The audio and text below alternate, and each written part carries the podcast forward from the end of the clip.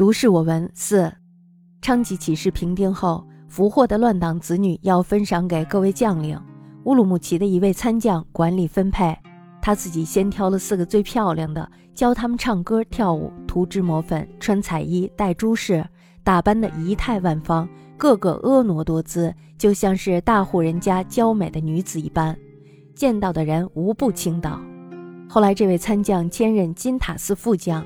到了启程日期，童仆检点衣装时，忽然箱子里的四双绣鞋跳了出来，满堂飞舞，就像是蝴蝶群飞一样。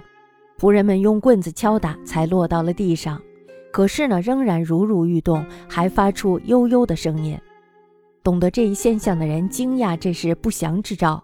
果然，参将行至辟斩时，因为鞭打了地方官员，受到了镇守大臣的弹劾。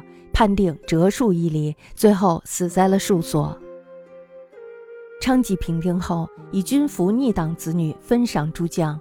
乌鲁木齐参将某实思其事，自取最利者四人，交以歌舞，纸香粉泽，彩服名当，仪态万方，宛如娇女，见者莫不倾倒。